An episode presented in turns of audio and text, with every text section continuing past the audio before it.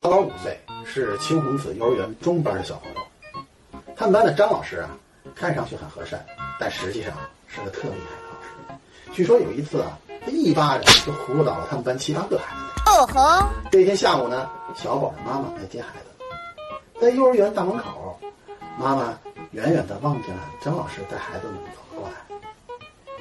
妈妈冲张老师摆了摆手，张老师跟小宝说：“小宝，妈妈来接你了，去吧。”小宝蹦蹦跳跳的跑向了妈妈，然后兴高采烈的跟妈妈说：“ 妈妈，妈妈，今天啊，我特乖。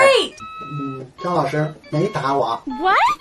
妈妈一听这话，当时实话啊，就今天没打我。